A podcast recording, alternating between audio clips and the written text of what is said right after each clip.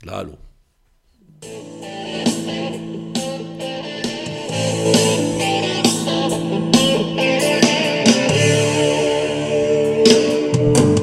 No soy un fulano con la lágrima fácil, de esos que se quejan solo por vicio.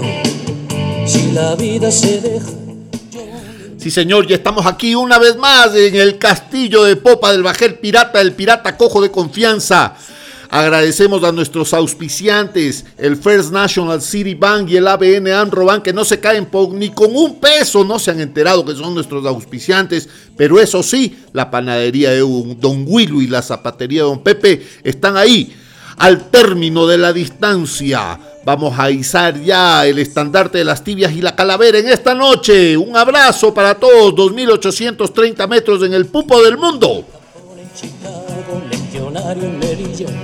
pintor en Montparnasse, mercader en Damasco, costalero en Sevilla, negro en Nueva Orleans.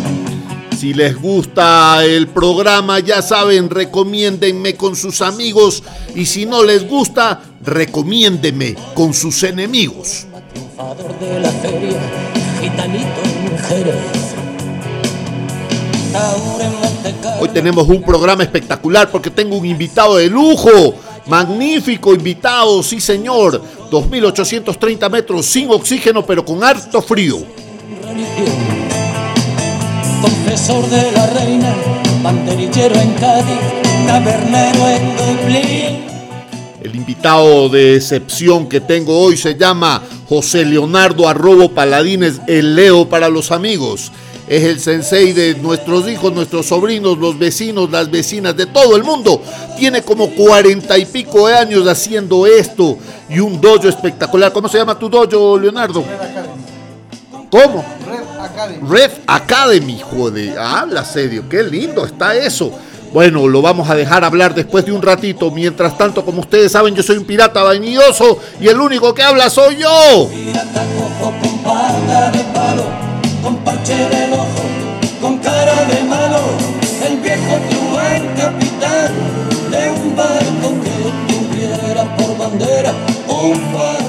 Hoy vamos a hablar de artes marciales.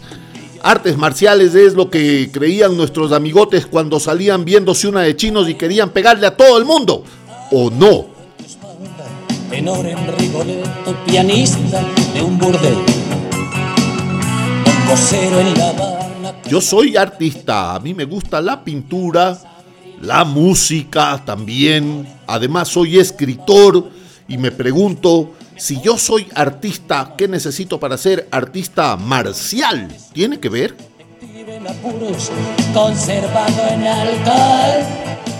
Bueno, vamos a empezar con esto. Eh, estaba en algún momento leyendo que hay unas tres corrientes de las artes marciales que más o menos confluyen en algún momento, que la una es una corriente netamente espiritual. Esta gente que se dedica al budismo zen, estos monjes shaolins que se encierran a aprender cómo reventarle la madre a un pobre ser humano y además flotan, levitan, andan sobre el agua, respiran. ¿Ustedes se acuerdan? Uy, ha habido películas maravillosas de esto. Bueno, una tendencia espiritual el arte, el espíritu llevado a su máxima expresión a través de las artes marciales. Hay esta parte que es definitivamente marcial, que supongo yo que vendrá de Marte, el dios de la guerra de los romanos, por eso es marcial, es decir, eh, esta parte guerrera, Un ejército luchando contra otro ejército y preparándose para aniquilar al enemigo. Y la otra parte de las artes marciales que vendría a ser esta, e, esta actividad subrepticia, ¿eh? escondida, donde unos campesinos hacían que sus aperos de labranza y agrícola se conviertan en armas y llegar a que eso en manos de un experto pueda ser terriblemente peligroso, ¿no? Claro que estaban prohibidas las armas, así que tenían que hacerlo de manera subrepticia, escondida, eh, anónima, prohibida como la marihuana, más o menos. ¿No es cierto? bueno, muchachos, les presento, él es mi amigo del alma, José Leonardo Arrobo. Leonardo, el Leo. Hola, Leito, ¿cómo estás? Buenas noches, mucho gusto Jaime y un placer estar en tu programa. No, el placer es todo mío. Acércate un poquito al micrófono para que la gente te escuche, porque yo soy un bozarrón gritón y tú eres un hombre educado. Entonces, eh, Leonardo, ¿qué son las artes marciales? Bueno, más o menos lo que tú dijiste, como que había tres, tres caminos, tres formas de llegar al arte marcial. Una parte, yo diría, empezaría por la parte guerrera de los soldados, que podría ser representado por samurái o por los soldados guerreros orientales como los, los, chinos, ¿no? los mongoles, que eran unos grandes guerreros, arqueros, eh, inventores de armas y, de una serie de tácticas militares eh, reales para enfrentar a la guerra. Eh, otra parte, una influencia que se presenta ahí, la parte espiritual, donde los monjes zen intervienen y le, le dan una, una especie, un toque, un cambio y le, le manejan a la parte eh, disciplinaria con la parte espiritual, generando una, un mix, una mezcla. Y luego la parte del secreto, donde tú hablas, eh, y el secreto es algo interesante porque a todo el mundo le encanta el secreto. Y cuando hablas de secreto, todo el mundo quiere saber qué es. Y entonces el secreto eh, tenía que ver más bien, yo lo asociaría con el kobudo y con ninjitsu. Kobudo es este el desarrollo de las armas que no son diseñadas como armas, como tales, sino que son las herramientas eh, de labranza o las herramientas naturales de cada uno de los agricultores. Ah, o sea, a ver, explícame eso. O sea, un asadón que luego fue usado como arma. que fue usado como arma, claro. ¿Un ejemplo por ahí? Eh, por ejemplo, los nunchakus. Los nunchakus, típica arma que tienen los dos palitos y la cadena, ¿verdad? Ajá. Ya, los nunchakus en realidad era una e, era un instrumento de, agricultura que servía para, para golpear el arroz y descascararlo, ¿no es cierto? Ah, Tiene un nombre este, una, como una piladora humana. Ah, Entonces tenían un unas... Para, para cosechar, para elaborar arroz. para eh, romperla, desgranar. el arroz. Ah, o sea, y entonces tiraban en una bandeja como de madera y el hombre le, le va golpeando con una velocidad y esa es como su, su, herramienta, la va golpeando y le, va sacando la, cáscara al arroz, por ejemplo. Igual, si hubiera sido un asadón, en caso de un asadón, eh, le transformaban en una especie de manejo de, alguna lanza, la transformaban al manejo de la, de la, de la habilidad del, del, agricultor. Ahora hay un asunto, el agricultor o el que maneja el arma tiene una eh, destreza propia y un desarrollo muscular y fisiológico sobre su herramienta. Y entonces es fácil, eh, si alguien conoce eh, técnicas de, artes marciales, conducir esa habilidad con esa arma. Entonces no es que cualquiera cogería una, un unchaco, una tonfa, un palo y va a poder manejar. Oye, te hago una pregunta entre paréntesis, perdón, y no te, no te me pierdas de lo que me estás hablando, ¿ya? Porque yo soy así interrupcioso, así somos los piratas, ¿no? Eh, un, artista marcial tiene un desarrollo muscular diferente. O sea, ¿puedes reconocer a, eh, un artista marcial, eh, qué sé yo, sin camisa? Sí. Sí puedes. Ah, sí. Ya. Sí, sí. Es diferente que un pesista, que un atleta. Que un futbolista. un futbolista. Ya. Sí. Normalmente un artista marcial es, es fuerte, pero no es voluminoso. Ah, es elástico, es resistente, eh, tiene, hay algunos tipos de resistencia, no solo la resistencia aeróbica, hay una resistencia muscular eh, de otro tipo. Por ejemplo, en el combate se necesita fuerza y resistencia a la vez. Hay una mezcla de un trabajo aeróbico y anaeróbico. O sea, e, explosivo y resistente. Explosivo resistente. Ah, caramba, qué interesante. Y entonces... Bueno, quedamos me estabas contando en qué parte una persona convierte una filosofía en un arte marcial. Ya, vamos a, vamos a ir a por el tercero, por la parte del secreto del que hablábamos, y vamos a hablar algo de, del kobudo que es bien interesante. Eh, hay dos, dos, dos, orígenes cuando uno estudia eh, o lee sobre karate. Hay dos tipos de historias. La una historia es cuando la cuenta alguien que es de Okinawa. Entonces, cuando uno lee la historia de Okinawa, eh, te cuentan la historia de la invasión de los samuráis. Pero hay otra historia cuando eh, la historia la cuenta alguien que estaba en Tokio. No te cuenta la invasión de los samuráis. Te cuenta que su mismo pueblo y su mismo reino los restringió del uso de armas. al hacer la restricción del uso de armas, se obligó a que los, las personas aprendan a defenderse eh, a través, eh, prácticamente inventaron ahí el karate, o sea, una pelea sin armas. ¿Ya? Entonces, hay dos, dos partes de la historia ahí. Lo interesante de esto, y para no confundirnos, la primera historia que dice que, que, el mismo reino prohibió el uso de armas y entonces para defenderse siempre los soldados o, los que manejan la, la, política son un poco abusivos. Entonces para defenderse los campesinos trajeron unas técnicas de China. Alguien llevó unas técnicas de China, unos movimientos realmente burdos, cortos y rápidos. El karate no está, no tiene demasiadas movimientos, no es demasiado florido como es el wushu o el kung fu, okay. que la gente lo conoce. Se aprendieron dos bloqueos y un puñetazo uh -huh. y una patada, pero eh, como son campesinos, son gente muy fuerte, entonces tienen unas manos tremendas, eh, tiene una, una, fisiología muy fuerte, entonces puede enfrentar a uno o dos o tres personas con cuatro técnicas, un bloqueo y un golpe es suficiente, no necesita casi nada más. Pero luego la idea del uso de las armas en Okinawa se produce en realidad con la invasión japonesa. O sea, eh, los japoneses eh, sostenían que esas islas eran de ellos. Y no entendían por qué había un reino ahí, si había un reino, porque este reino no les estaba pagando impuestos. Okay. Entonces le ordenaron a uno de los de los daimios eh, que estaba al sur que se tome. ¿De los qué? Daimios. Daimios ah. son los, digamos, los, los, que manejaban las diferentes zonas. Okay. ¿Ya? Entonces bajó, dicen que bajó con mil barcos con mil barcos bajó a, a conquistarles. Wow. Se bajó y se tomaron eh, Okinawa. También se tomaron, eh, los metieron presos a los, a los, a los príncipes, a los reyes, los, los detuvieron, los encerraron. El resto tuvo que huir y se escondieron. Y entonces eh, apareció el, el kobudo, porque los samuráis prohibieron el uso de las armas, el uso de los metales y el manejo de los metales. Nadie podría tener acero ni ningún tipo de metal, a menos que sea permitido por los samuráis o por el grupo invasor. Entonces decidieron eh, cada uno de los pueblos usar eh, las armas que tenían, digamos, sus instrumentos y convertirlos en armas.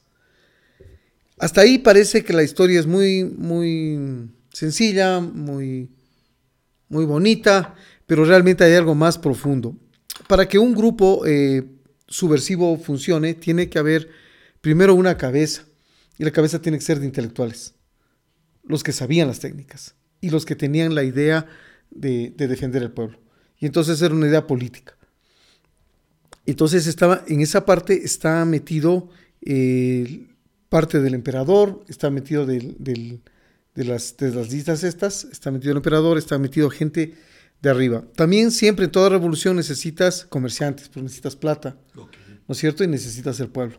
Entonces el pueblo eran eh, estos, estos campesinos que tenían habilidades. Entonces los intelectuales se dieron cuenta que no podían eh, diseñar una forma de combatir contra el samurái, contra su espada, ¿no? Su espada es tremenda, sus formas de combate son brutales. El samurái era un hombre tremendamente entrenado, eh, asesino, abusivo, agresivo, eh, creyente de sus acciones y convencido de lo que hacía. Y además disciplinado. Y tremendamente, y estratégico, y estudiosos. Uh -huh. Y entonces la forma de, de, combatirlos fue a través de una subversión que hasta ahora no está expresada. O sea, hasta ahora todavía la gente cuenta como que fuera una cualquier historia. O sea, casi como te dije al principio, o sea, que cogieron a, un arma y la convirtieron, un palo y lo convirtieron en arma. No, pero para que pase eso es porque había una idea atrás, había una, una intención, había una meta, y eso siempre lo diseña un político. No lo puede diseñar el pueblo, lastimosamente no es así. Y entonces, por abajo, fue alguien eh, de pueblo en pueblo mirando las habilidades, las destrezas y las herramientas que se usaban. Y entonces les fue eh, adaptando los movimientos que podríamos decir que fueron de karate, por ejemplo, de karate, con, con la tonfa, que es este, esta arma que es parecida a la que usa la policía hoy, uh -huh. ¿no es cierto? El PR-24 me parece que se llama en, la, en los Policial Recurse 24, ese es el, el, nombre, ¿no es cierto? El recurso policial 24 es la tonfa, el bastón policial. Okay. Ya, este bastón policial originario es de Okinawa y era un mango. Tonfa significa mango. Uh -huh. y era un mango hecho para, para los molinos.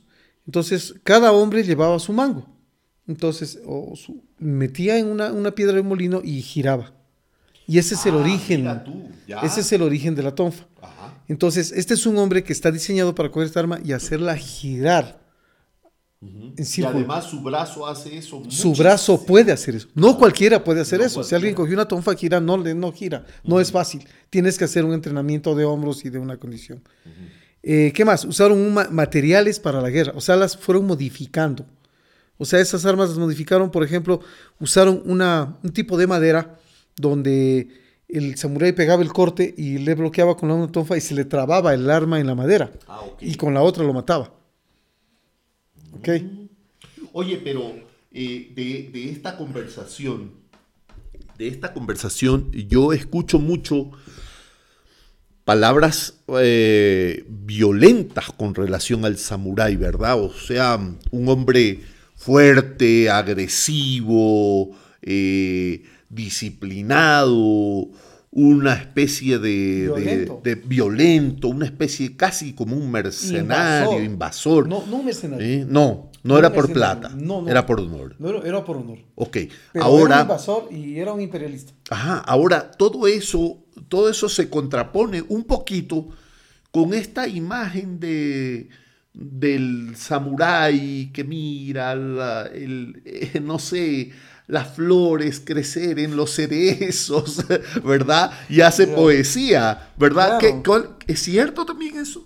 Todo esto es verdad, claro. Eh, ahora podremos hablar también maravillas del samurái, del uso de la espada, de su actitud frente a la muerte, de su respeto y de su lealtad al- a, a su jefe, eh, que puede incluso eh, suicidarse por la, por la vida de su jefe, podría, si se lo permite, pero no cualquiera podría hacer seppuku.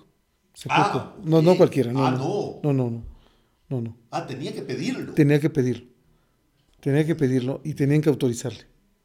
Y cuando alguien perdía el honor, eh, no, podía, no podía suicidarse. No podía hacer harakiri. Era- Ah, y si se lo permitía, o sea, le decía, ok, te perdono. Y como te perdono, puedes hacerte harakiri. Y era un honor para él poderse...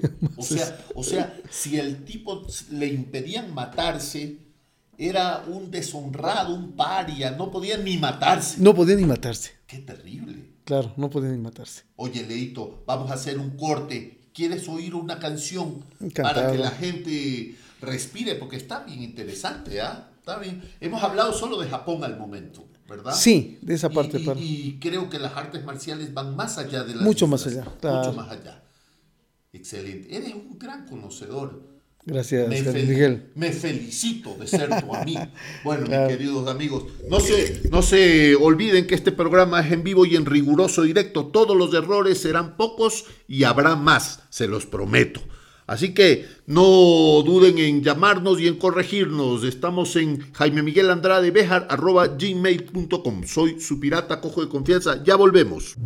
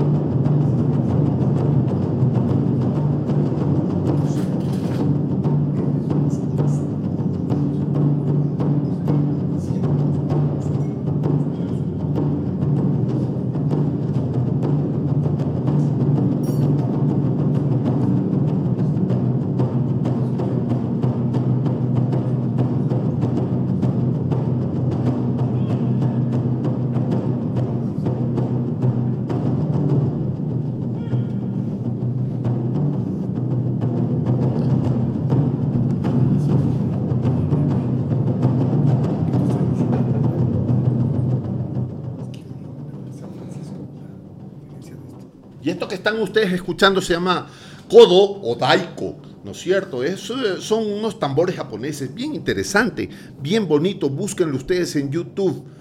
Este trío de, de japoneses a pecho descubierto y con unas cintas ceremoniales en la cabeza tocan unos tambores gigantescos. Realmente muy interesante, muy bonito.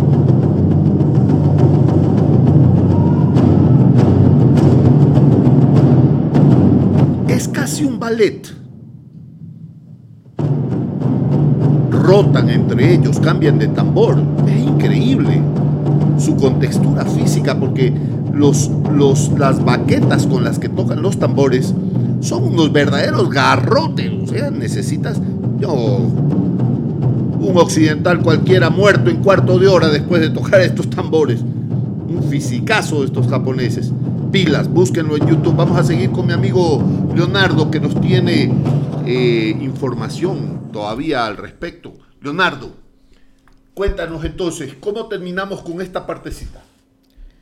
Bueno, terminamos con la parte de Kobudo. En realidad, como les decía, la, eh, hay un grupo, es un grupo subversivo que se defiende de la invasión samurái. Y la forma de defenderse fue manejado desde la política, desde mi punto de vista, eh, manejando las diferentes islas, usando las herramientas de cada grupo que, que, tenían como práctica normal y las convirtieron en armas, aprovechando la fisiología de cada uno de estos hombres y su destreza con esa arma. Más o menos como cuando uno ve un manavita y ve con el machete las maravillas que hace. Entonces diré, es un hombre peligroso. Pero él es un hombre que corta hierba. Pero si un guerrero lo conduce y le dice cuáles son los cortes que debería hacer, lo convierte en un verdadero asesino. Así o sea, no, no en un.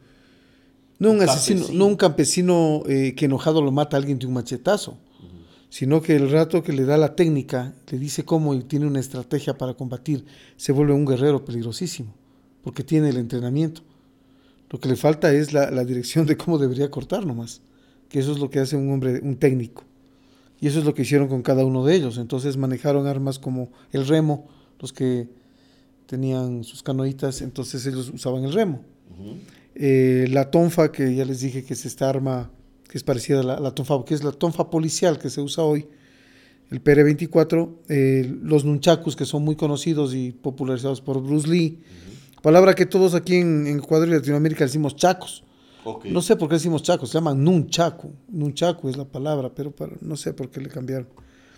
Eh, hay otro tipo de armas que, que no eran armas y se convirtieron en armas. Las usaron también porque los samuráis les hacían requisas y los detenían a los campesinos y cuando les abrían sus, sus maletas, encontraban las, las herramientas de trabajo y no armas.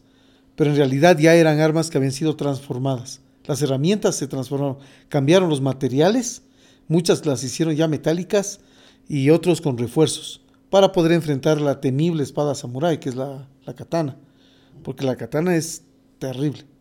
Es un arma eh, de un corte, atraviesa, las maderas atravesaba fácilmente. Entiendo. ¿Sabes un poco cómo, cómo se fabrica una katana? Casi el principio. Casi otra historia, sería terrible cómo se fabrica. Nos pasamos dos horas, hacemos ¡Ah! otro día de cómo se fabrican las katanas. Contemos, más bien terminemos esta parte con lo que conversábamos en off. en off. Esos, esos términos, yo solo uso términos navales, de eso no sé mucho, pero bueno. Me decía Leonardo que siempre una subversión tiene un inspirador y alguien que maneja la subversión, porque los, los, los mentalizadores de la subversión no pueden hacerla sola, ¿no es cierto? ¿Quiénes eran los que manejaban estas, estas subversiones? ¿Desde, ¿Desde dónde? ¿Desde la política, desde la educación, desde la filosofía? ¿Desde, desde dónde nacía la subversión que permitió el desarrollo de estas armas y que los campesinos se vuelvan guerreros? Es la dinastía Ti, de Okinawa la que genera todo este movimiento de Kobudo. Lo hace tras bastidores, lo hace escondido, ni siquiera hay documentos ahora que pueda probar esto que estoy diciendo. Pero hoy hay, eh, hay Ryus, hay un Ryu T que usa Hakama, que, que es parte ¿Qué de... es un Ryu? un ryu es una escuela. Una escuela. Y una, Una hakama. escuela. Es justo est- esta falda que usan los samuráis. Es una falda pantalón. Ok. Que también tendría que explicarles de qué se trata otro día. Pero esto más bien representa la nobleza. Eh, lo usaba el samurái. Usa el samurái para, como representación eh, de, un grupo de élite. Y, y entonces normalmente los, los de nobleza empezaron a usar este, este- este tipo de ropa.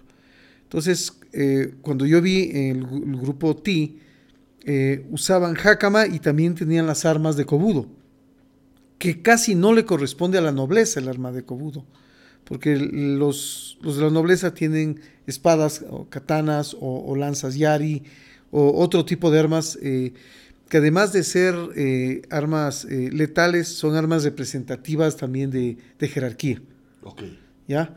Pero era sorprendente ver que uno, un representante de nobleza de, de Okinawa esté con armas del pueblo. O sea, como. como No como coincidía. En, en vez de pistola, machete. Machete, no, no, No, no, no, no, no, no, no, no, no coincide. No queda. No, no, no queda. Y si tuviera un puñal, tuviera un, un- un lindísimo puñal, no sé, con- Claro. con, un dragón, con, no, no, no. O sea, es como que tenía un, un- puñal de la calle, pero Ok.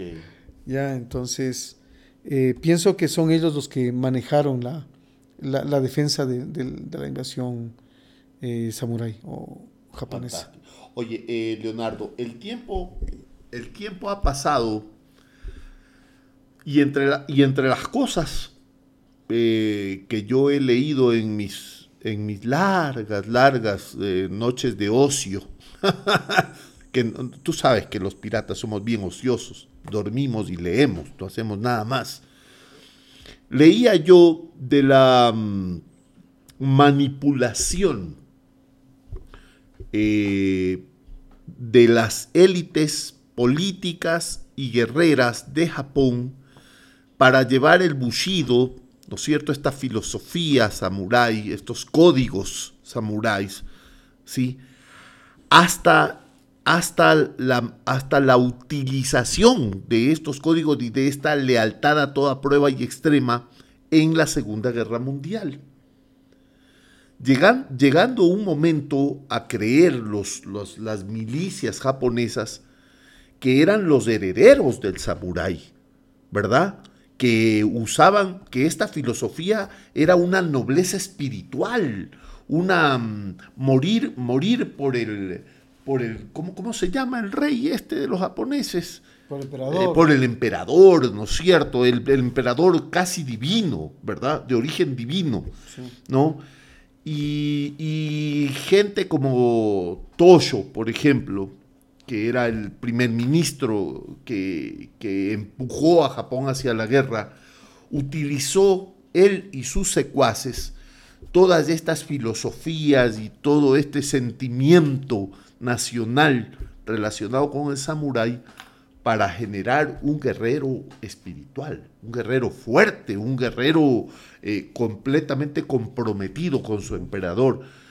Yo he leído que las intenciones eran malas, o sea, no eran malas intenciones, era una mala utili era una utilización burda del samurái.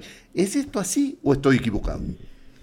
Hoy entramos en otro tema otra vez gigantesco. Uy, Pero esto ya es Lo más que pasa, moderno, ¿no? sí, bueno, hablando de los códigos, eh, del honor eh, y toda la ética del samurái, es interesante, es bonita y es romántica.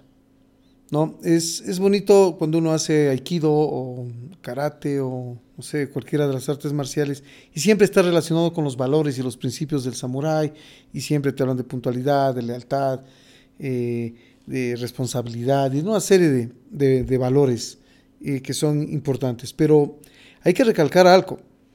O sea, en realidad eh, la ética tiene que ser universal y la moral es universal.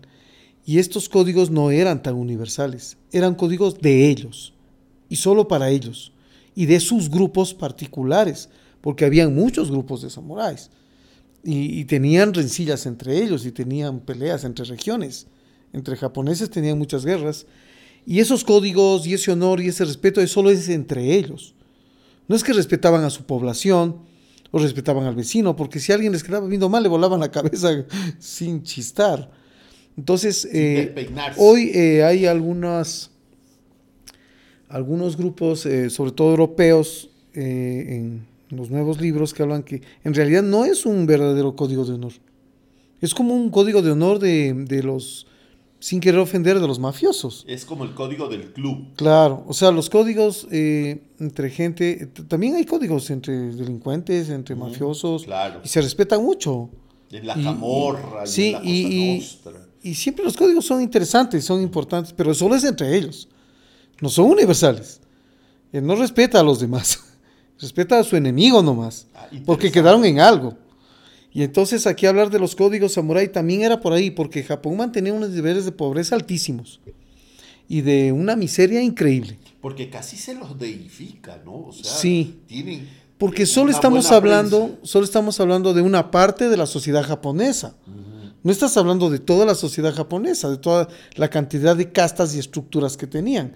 Es como que solo estamos hablando de- del emperador y, y- y de sus aliados cercanos y de sus amigos que vivían bien, que realmente son la, la parte alta de la sociedad. Pero de ahí había una serie de escalas hacia abajo hasta, hasta gente que vivía en lodazales o en condiciones eh, ho- horribles. El mismo samurái cuando perdía su condición de samurái por alguna razón, por muerte de su patrón, ¿no es cierto? O, por cualquier razón que perdía, quedaba en unas condiciones sin trabajo, en una pobreza tremenda. Japón también tenía momentos eh, difíciles, donde solo vivían de la producción de arroz y, de andarse peleando entre ellos.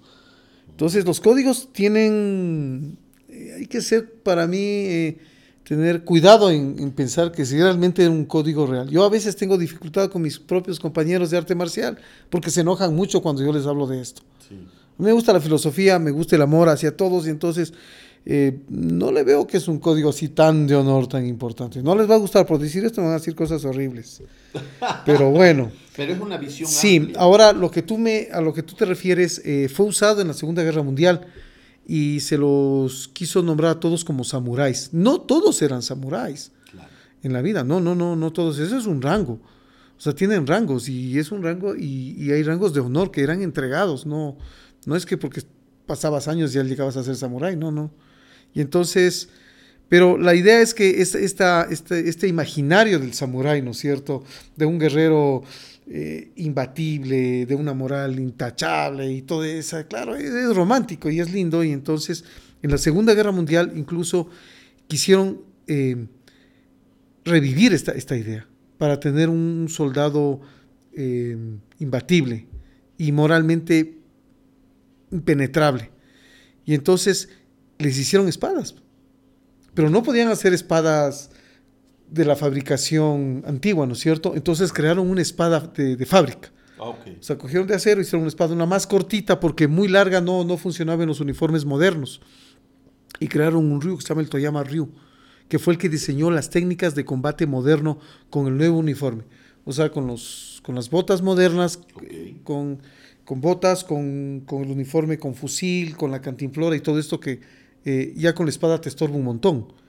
Pero era importantísimo entregarle la espada a cada uno de los soldados para que cada uno se crea un samurái, Claro. como un oficial, y les entregaron y se las pusieron. Y claro, y, por ejemplo, en, en- en Manchuria usaron las espadas y crearon una criminalidad brutal. Claro. En Manchuria, eh, justo Toyama Ryu se desarrolló en Manchuria. Eh, el uso del nuevo uniforme con la espada japonesa. ¿ya? Y sí les dio una, una, una fuerza para combatir. Y dicen que eran temibles en la Segunda Guerra Mundial los japoneses porque ellos no entienden por qué el enemigo se rinde, por ejemplo. Claro. Es inentendible para ellos. Y entonces eh, peleaban hasta morir, Inexcusable. peleaban hasta morir. O sea, sí levantaron el ánimo y sí funcionó. Y luego creía- crearon los kamikazes, ¿no es cierto? Eh, que es el viento divino.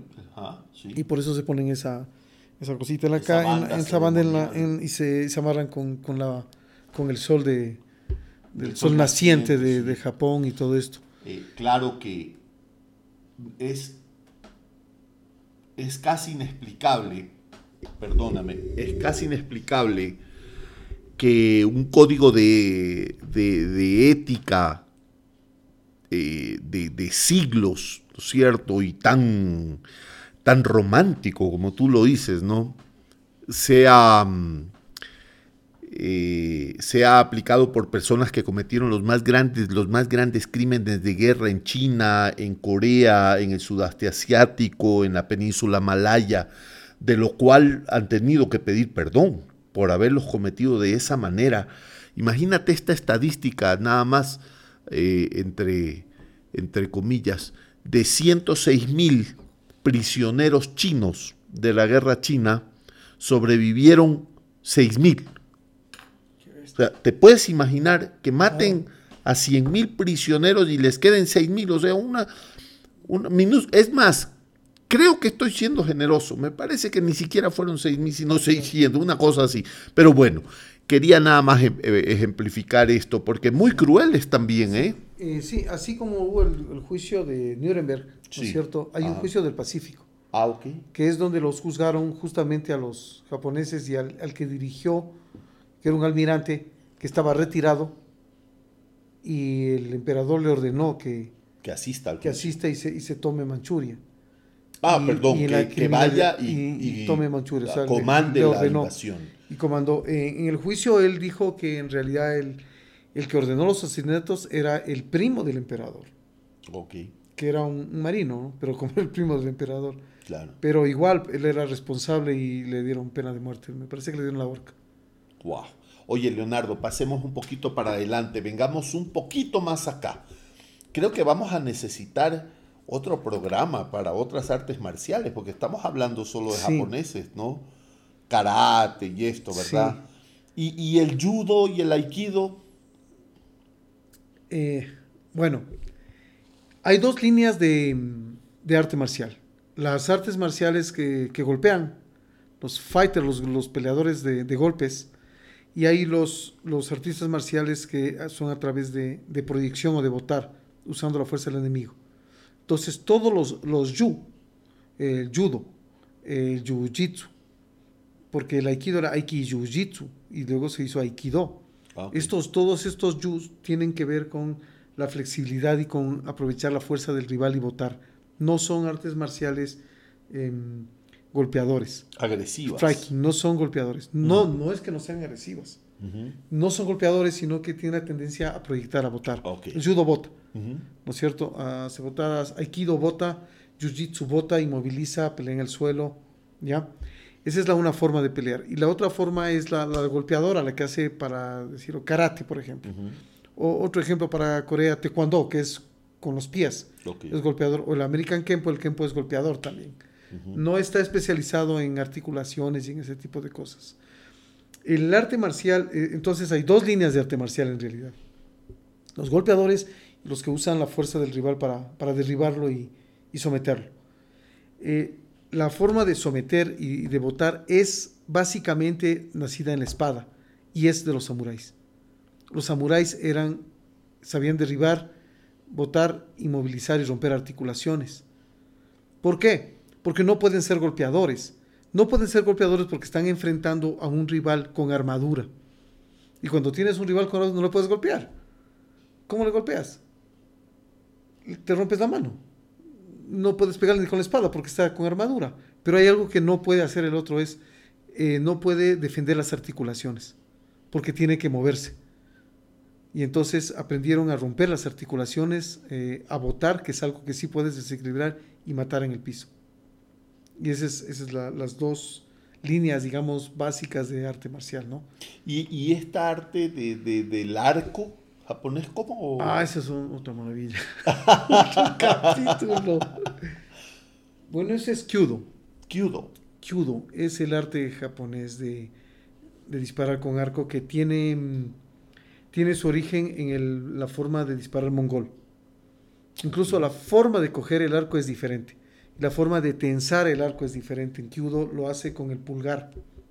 El pulgar es el que tensa. El pulgar jala la cuerda. El pulgar jala la cuerda. Es una forma diferentísima de, disparar. Porque los, los occidentales usamos los, los, dedos frontales, los dos dedos, no sé. El índice y el anular. El índice y el anular. Y incluso usamos algo que se llama dactilera, porque estamos protegiendo la, el, tirón de la cuerda. para que no se te lleve. En cambio, el japonés usa un guante y protege el, el pulgar. El pulgar, mm. protege el pulgar. Y el pulgar es el que gira. porque el pulgar es más fuerte y al jalar puedes quedarte extendiendo el arco. Es más potente. O sea, que los japoneses lo, lo, lo adoptaron de los chinos que estaban siendo eh, invadidos por los mogoles en su época. Claro. Toda la información vino de China. Eh, sino que los japoneses siempre la, la estudiaban y la transformaban, a, lo adaptaban a su, a su, forma. Y, y, todo esto, estos, estos principios, se manejan en las escuelas modernas. Sí, hay mucha tradición que se ha mantenido. Eso es algo bueno, por ejemplo, los japoneses. Han guardado su tradición y han podido eh, traerla desde tantos siglos hasta, hasta aquí. Hay escuelas aquí incluso de, de Kyudo. Hay escuelas de Aikido que hacen un Aikido bien parecido al antiguo, ¿no? Hay escuelas de judo, hay escuelas de karate y mantienen la, la forma tradicional. ¿Y son auspiciados de alguna manera por Japón o no? Algunos sí, otros no. Otros eh, tenemos el sueño que sí nos auspician y que algún día vamos a estar como yo con el ABN Anroban y el First National. Y ponemos ahí una imagen de un fundador y, muchos se creen hasta japoneses, ponen a los hijos nombres de japoneses, ah, así. O sea, nos creemos un cuento y creamos una historia que es bonita, ¿no? ¿Qué buscan tus alumnos cuando van a tu escuela? ¿Qué buscan sus papás, por ejemplo, cuando son niños? Y la parte, la otra parte que hablábamos, la parte espiritual. Ok. Realmente no les importa la técnica a los padres. No les importa si aprenden taekwondo, karate, judo, jiu-jitsu o manejo de armas. No les importa. Lo que les importa es que los disciplinen. Eh, lo, bueno del arte marcial, como había guardado todos estos, estos códigos, que hablé un poco mal hace un rato, no es que hablé mal de los códigos, sino de cómo se utilizaron, eh, estos códigos que se han mantenido hasta ahora, eh, obligan a la persona que cuando entre al tatami, eh, ya tenga que ser humilde, disciplinado, correcto, puntual. O sea, el primer paso en el tatami te obliga a una condición diferente. Te obliga. Ahora, el deporte te lleva hasta ahí. O sea, hay deportistas que pueden ser indisciplinados o cualquier cosa o un callejero, pero si se hace futbolista, por ejemplo, acaba siendo humilde, disciplinado, respetuoso, mejor persona, ¿no es cierto? En arte marcial, el día que das el primer paso, ya tienes que ser así. Tienes que ser así porque en el arte marcial realmente te golpean o te caes o te lastiman. Y si no eres, si eres vanidoso, alguien te va a pegar. Entonces vas a tener que aprender a ser humilde, no te queda más. Entonces, eso es lo que en realidad el, padre busca instintivamente. No sabe toda la teoría que te, que te, estoy explicando, pero más o menos tiene una idea de que el niño ahí lo disciplinarán. Sobre todo los psicólogos lo saben perfectamente y nos mandan un montón de niños que necesitan eso. Entonces el psicólogo nos, nos, envía porque, mira, el arte marcial lo que hace es un tipo que es eh, muy hiperactivo, lo calma. A un tipo tímido, eh, lo activa. A un tipo indisciplinado, lo disciplina. A un muy, muy, muy, muy cerrado, lo, lo, lo abre. Lo deja que sea más, más comunicativo, más expansivo. Porque tiene, aprendes a ser compañero adentro tienes que serlo, porque es una guerra, es una dramatización de una guerra. Por más sencillo, por más fácil que parezca la técnica, siempre hay un golpe, siempre hay un poco de dolor, siempre hay riesgo, y entonces es ahí donde está la parte espiritual inserta en el arte marcial. Realmente, ¿qué pasó con el samurái? ¿Por qué el samurái se hace tan, tan espiritual y tan filósofo? Es porque cuando llegas al tope, más o menos como, no sé, alcohólicos anónimos o estos que dicen tope fondo, tope fondo es vi la muerte. Eso es tope fondo, ¿no es cierto? Ese que andaba en el carro como loco, sumado y un día sí casi se muere. Se le acabó el carro y acabó en el hospital y casi se muere. Y ese día increíblemente cambia. Lo, siguiente era morirse. Topó fondo. Y entonces eh, parece que eh, en la parte cuando estos hombres van a la guerra, realmente ven la muerte. Y eso les da un cambio en su vida. O sea, te cambia la vida. Y entonces en el arte marcial eh, no es que ves la muerte, pero sí sientes el riesgo. Sientes el riesgo y, es como que te frenas, te vuelves humilde, o sea, rápidamente, o sea, te da un buen suelazo. Te das cuenta que sí te podían haber pegado. O sea, que si vas a la calle y te encontrabas con un tipo así, a lo mejor sí te, te, ejecutaban, ¿no? Te justiciaban. Entonces uno se vuelve humilde y, como instintivamente y también el resto de valores que se van presentando por, por estas condiciones de, riesgo, de dificultad, de sacrificio, de dolor, eh, de buen ejemplo también, porque hay gente que da buen ejemplo dentro del tatami. No se permite el mal ejemplo. ¿Qué es el tatami? Ah, el tatami, el dojo. El tatami realmente es el piso. Le decimos tatami el piso, pero es el dojo es el sitio donde se entrena. El dojo es original, de, el nombre es original de los, del budismo. Es como decir el centro de donde se aprende la verdad, básicamente. Dojo, el sitio donde se aprende la verdad, pero es como el sitio de meditación, el sitio espiritual. Porque los monjes budistas los introdujeron a los, a los militares en la parte del zen. Les enseñaron el zen porque Parece que los guerreros, ya les digo que como vivían estas experiencias de muerte, tenían unas necesidades espirituales que les podían explicar los monjes. Y cuando les introdujeron, empezaron a, cruzar las dos informaciones. Y ahí es donde se hace el mix de la parte militar y la parte espiritual, donde empieza a entrar el zen, ese entender sin entender, esa, esa, ese tratar de entender sin palabras. Eh, la vida del Zen que casi no, bueno, como dicen los maestros, no se sienten palabras, ya es un poco difícil empezar a explicar. Tienes que entrar y, vivirlo. Y vivirlo. Y eh, también cuando estás trabajando en esas condiciones, desarrollas, eh, se producen todas tus hormonas, empiezan a funcionar tremendamente, porque hay momentos de dolor, de miedo, de susto y también de libertad. Porque hay veces que logras cosas que no habrías creído que lo lograbas, pero ni siquiera te das cuenta, sino que flap, y un día sales tan emocionado, pero no sabes de qué. Porque todas las hormonas se han activado, las feromonas, no sé, las dopaminas, todo este tipo de hormonas de la felicidad se activan. Eso es más o menos lo, que logra el Zen sin decirte una palabra. Es un descubrir sin darse cuenta. Por eso sales como más grande del dojo. No es que quieras salir a pelear pero la, la, la pregunta era a los papás que buscaban la disciplina, el mejorar a sus hijos, el controlar, el que los, les, falte habilidad la, la, encuentren, en que tal vez los maestros de arte marcial son muy bondadosos y hacen un trabajo eh, increíble, cosa que a veces no hace la misma educación formal. Eh, encargarse de una persona, entenderlo, ayudarlo, eh, ser su psicólogo, ser su amigo, ser su eh, su ejemplo, eh, un montón de cosas que se vuelven personales sin, sin, sin darse cuenta. Va, sucede.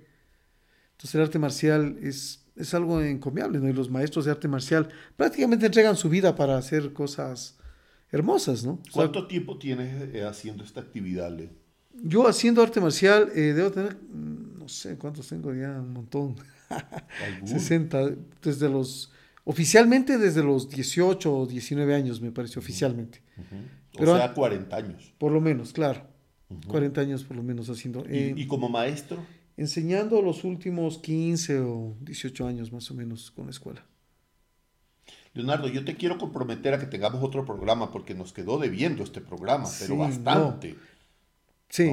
Sí. podríamos eh, reestructurarlo y debes hacer diferentes temas. Sí, sí, diferentes temas. De la Por ejemplo, se me ocurre algo. Eh, hablamos hoy mucho de los japoneses. Bueno, hay que hablar de los chinos también y de, los, chinos, de los coreanos, de los brasileños, de los y de los que pelean en Estados Unidos en el octavo. El MMA, la, nueva visión de las artes marciales. ¿Verdad que sí? Claro, no, no, no. Artes marciales mixtas y todo Artes marciales mixtas. A los que, no les gustan, a los que sí les gustan. Quisiera preguntar, por ejemplo, si estimula, si es, si sobreestimula a un violento saber artes marciales y se vuelve más violento, cosas así, ¿no? No hemos hablado de eso. No, no. ¿Verdad? También puede suceder. Oye, Leonardo, ¿dónde queda tu dojo? Bueno, mi escuela está en la isla Seymour y Río Coca. Isla Seymour y Río Coca. En la Jipijapa. Ah, ya, en norte. La sí. ¿Cómo dices que se llama? Red Academy. Red Academy. Yo, yo la conocí hace algún tiempo y es muy bonita, muy cómoda, ¿no? En un buen lugar. Dejas tu carrito ahí, lo está bien cuidado y todo eso es importante también, ¿no? Sí. Claro, para los O sea, tenemos parqueadero, estamos a la calle, el tatami, digamos, el piso es un piso profesional. Ya, entendido. Es un piso profesional amplio, tenemos como 80 metros cuadrados de, de, tatami sin, sin columnas. ¿Y tú enseñas personalmente? Personalmente. Eso es importante porque eres una persona muy valiosa. Y Gracias. y yo realmente me siento nubilado aquí. Yo quisiera que solo tú hables, pero en cambio yo qué hago? Me botan del programa, ¿no es cierto? Pero realmente sabes mucho.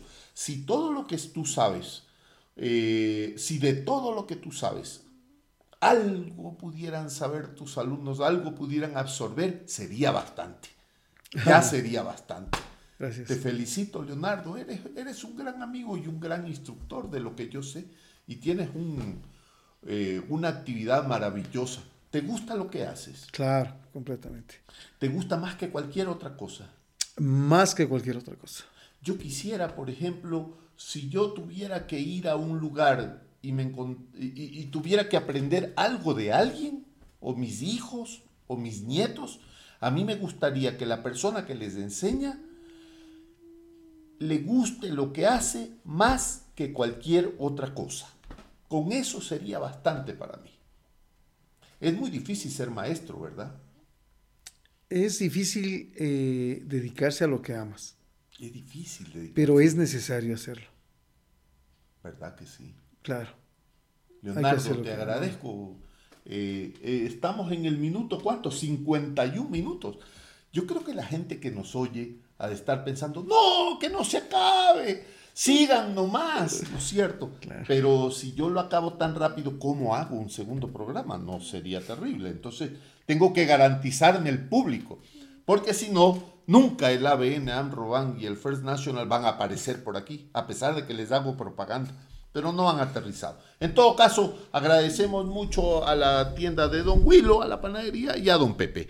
No se olviden que este programa es en vivo y en riguroso directo. Todos los errores serán pocos. Les prometemos más. Leonardo, quisiera que te despidas del público que te escuchó.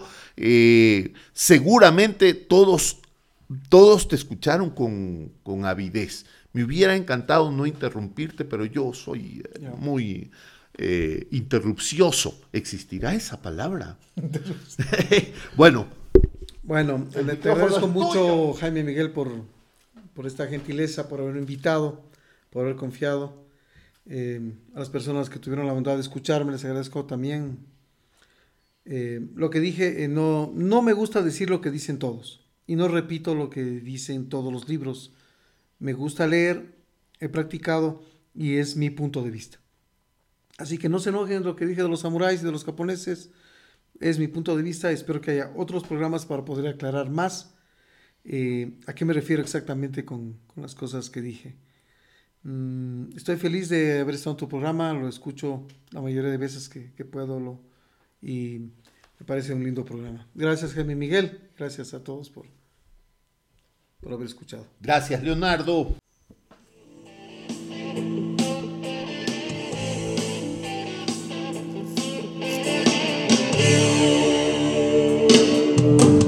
No soy un fulano con la lágrima fácil, de esos que se quejan solo por vicio. Si la vida se deja, yo le meto mano, y si no, aún me excita mi oficio.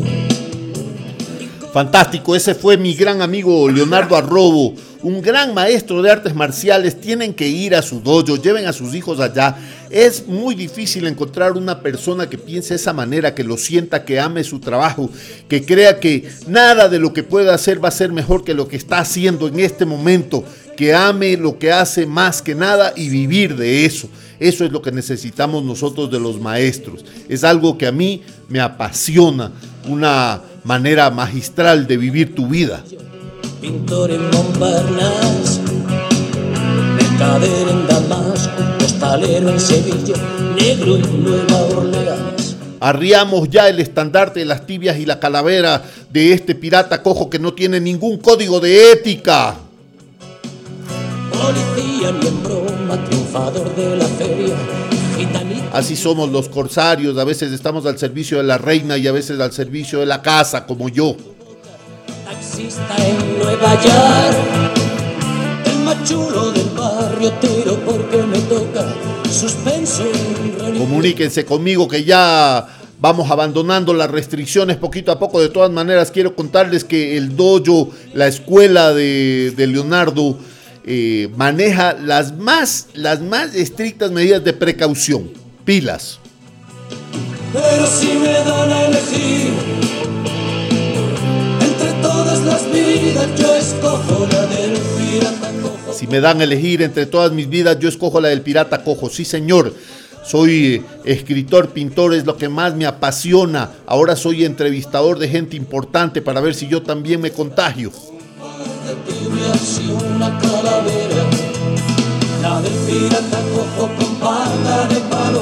Con parche ojo, con cara de malo, vemos en el próximo programa. Todos los errores serán pocos, les prometemos más, porque esto es en vivo y en riguroso directo.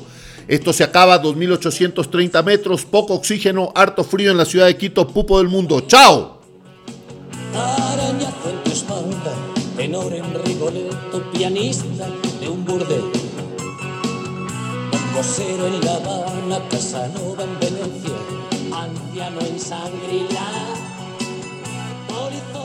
Cama, vocalista de orquesta.